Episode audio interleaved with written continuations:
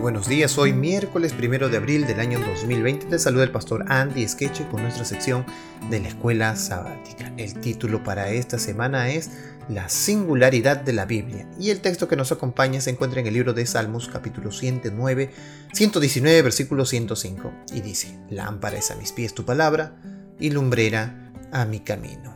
Hoy día veremos otro título interesante eh, nombrado así, la Biblia como historia. Estudiemos entonces juntos. La Biblia es única en comparación con otros libros santos, porque está constituida en la historia. Esto significa que la Biblia no es simplemente el pensamiento filosófico de un ser humano, como Confucio o Buda, ya que registra los actos de Dios en la historia al avanzar hacia un objetivo específico. En el caso de la Biblia, esos objetivos son, en primer lugar, la promesa de un Mesías, en segundo lugar, la segunda venida de Jesús. Esta progresión es exclusiva de la fe judeo-cristiana, en contraste con la visión cíclica de muchas otras religiones del mundo, desde el antiguo egipcio hasta las religiones orientales modernas. Por ejemplo, vamos a abrir rápidamente nuestras Biblias en el libro de Primera de Corintios. Vamos a Primera de Corintios, capítulo 15, desde el verso 3 al 5. Primera de Corintios 15 del verso 3 al 5.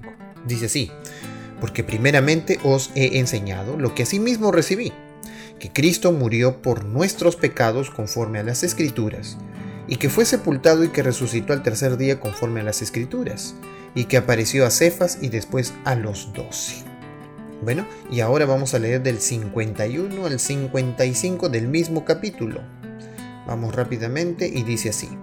He aquí os digo un misterio. No todos dormiremos, pero todos seremos transformados. En un momento, en un abrir y cerrar de ojos, a la final trompeta, porque se tocará la trompeta, y los muertos serán resucitados incorruptibles, y nosotros seremos transformados, porque es necesario que esto corruptible se vista de incorrupción, y esto mortal se vista de inmortalidad. Y cuando esto corruptible se haya vestido de incorrupción y esto mortal se haya vestido de inmortalidad, entonces se cumplirá la palabra que está escrita, sórbida es la muerte en victoria. ¿Dónde está, oh muerte, tu aguijón? ¿Dónde, oh sepulcro, tu victoria? Bueno, ahora veamos otro texto más que habla acerca de la muerte de Jesús y también acerca de la resurrección, no solo de Jesús, sino también de los que son sus hijos. Verso 11.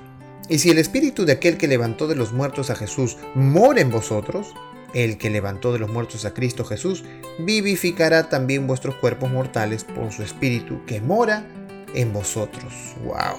¡Qué texto, eh!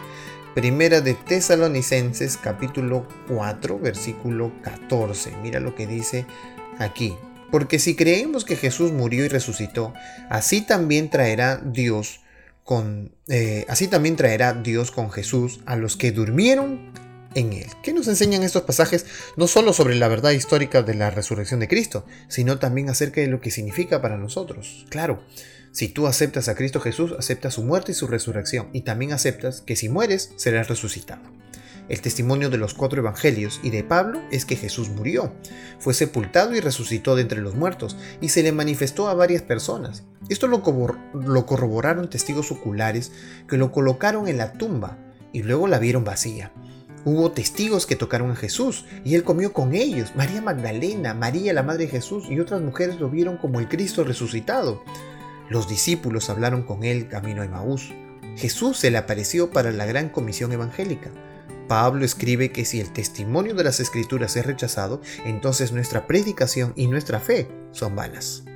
Otras traducciones dicen es inútil, eh, otras dicen carecen de sentido o no sirve para nada. Los, los, discípulos afirman, es cierto, el Señor ha resucitado en Lucas 24:34. El término griego ontos se refiere a algo que realmente ocurrió. Se traduce como realmente, de veras o verdaderamente los discípulos declaran que ha resucitado el Señor verdaderamente. A Cristo también se lo describe como las primicias en el mismo libro de 1 Corintios 15, 20, eh, donde se habla acerca de la muerte de Jesús y también de la resurrección. se le dice que Él es las primicias de todos los que murieron. El hecho histórico de que Cristo haya resucitado corporalmente de entre los muertos y esté vivo hoy es la garantía de que ellos también resucitarán así como también Él resucitó.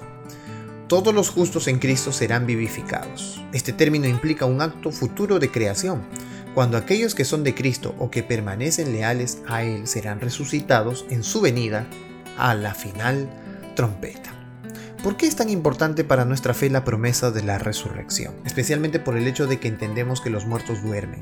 Sin ella, ¿por qué nuestra fe realmente es vana? Sería en vano, Será, sería inútil creer en algo que al final no será nada. Dedicarle la vida, el tiempo, eh, las, las energías a algo que al final no tiene sentido alguno. Al final no va a haber nada, sería una inutilidad increíble. Haber gastado la vida en, en tanto que no sirvió de nada. Sin embargo, la Biblia nos da plena seguridad de que si Él resucitó, entonces nosotros también resucitaremos. Y por esa fe en Jesús, nosotros vivimos. Qué maravilloso es aprender acerca de la palabra de Dios y saber que sus promesas son verdaderas. Únete a seguir estudiando la Biblia a través de la Escuela Sabática.